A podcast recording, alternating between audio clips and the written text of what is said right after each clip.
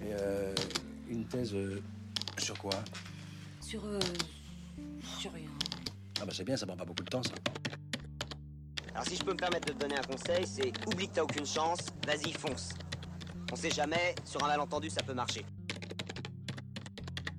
Bonjour et bienvenue dans Parenthèse numéro 6.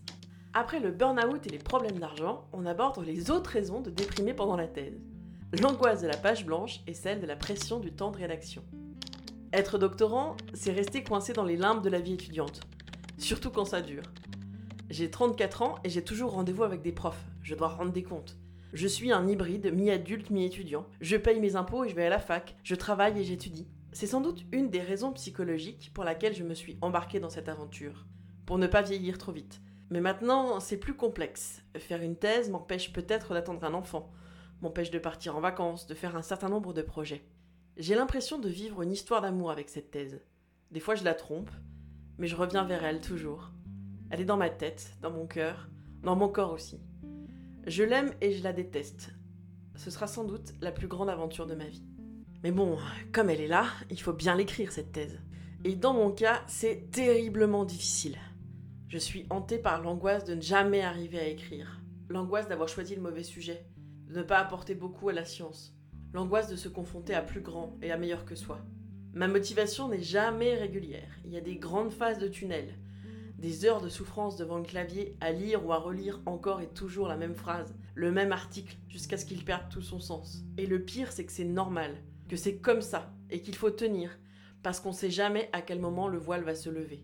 Attention, hein, je ne pense pas qu'on reçoive sa thèse comme on a une épiphanie. C'est d'abord et avant tout du travail. Mais il y a des avancées fulgurantes et des retombées tout aussi rapides. C'est ces montagnes russes qui sont épuisantes. Je sais qu'une bonne thèse, c'est une bonne thèse finie. Je ne vais sans doute pas faire une thèse brillante, peut-être même pas une bonne thèse, mais je vais la finir. En larmes sans doute, mais je vais la finir. Ouais, j'essaye de m'auto-convaincre. Il y a un article qui s'intitule La solitude du thésard de fond. C'est là que je suis, dans le dur, dans l'ingrat, dans le doute. Mais ça fait sans doute partie de l'exercice. En plus de l'angoisse de la page blanche, il y a la durée. Je vais rentrer dans ma huitième année de thèse.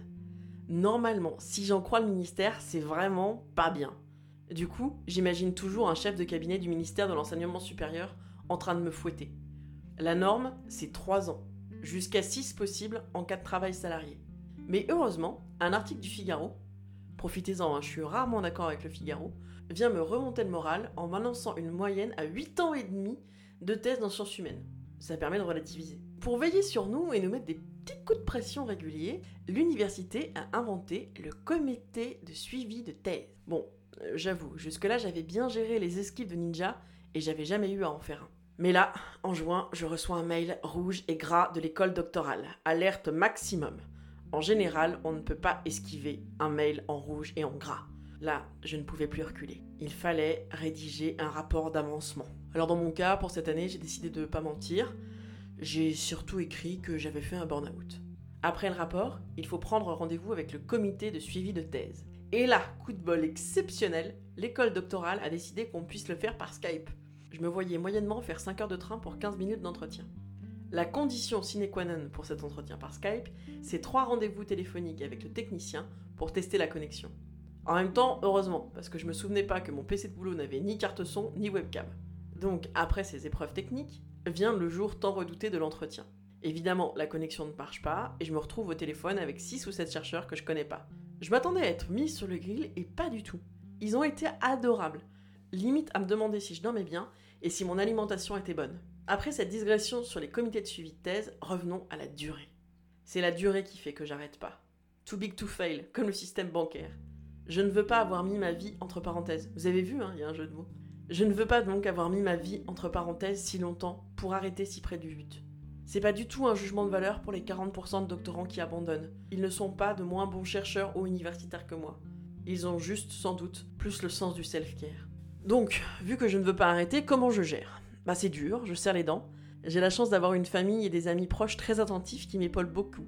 Je recueille aussi les conseils de ma coach qui n'a pas fait de thèse mais qui en a fait accoucher plusieurs. Donc maintenant, je me fixe des plages horaires de travail et quand elles sont finies, elles sont finies. Je prends une pause de 15 minutes toutes les 2 heures de rédaction et puis surtout, j'essaye d'arrêter de penser que j'écris une thèse. J'écris un chapitre, voire même j'écris une partie, une sous-partie, et quand c'est trop dur, je peux être heureuse d'écrire un mot. Quand j'écris, j'essaye, mais alors là c'est très dur de me détacher de mon téléphone et de mes notifs. Et puis surtout, j'arrête de culpabiliser. Ce n'est pas parce que je suis en retard dans la rédaction de ma thèse que je dois prendre sur mon temps de sommeil, sur mon temps de loisir. Faire une thèse, ça ne veut pas dire ne pas avoir de vacances. Ça ne veut pas dire arrêter toute vie sociale ou de loisirs. Et puis aussi, mon petit truc à moi, c'est de me consacrer à des choses que je vois avancer, qui ont un début et une fin. Dans mon cas, c'est la broderie et le podcast, mais libre à vous de trouver ce qui vous plaît. Depuis quelques mois, j'ai repris le travail sereinement. Je consacre 8 à 10 heures par semaine à ma thèse, et quand elles sont finies, je n'y pense plus. J'essaye de ne plus les avoir dans la tête 24 heures sur 24. De savoir précisément quand je vais devoir m'arrêter m'aide énormément à être plus efficace. Je pense qu'on a chacun nos astuces. N'hésitez pas à les partager sur le Twitter de parenthèse. Hâte parenthèse. Un des trucs qui m'a bien aidé aussi, c'est de voir et de revoir la vidéo qui s'intitule Assieds-toi et écris ta thèse de Madame Belleville. Elle est disponible sur YouTube et je vous mets le lien dans la description. Dans le prochain numéro de parenthèse, le numéro 7, on se rapprochera de mon sujet d'étude. Je vous présenterai Jean Colombe, son atelier et quelques-uns des manuscrits qu'il a produits.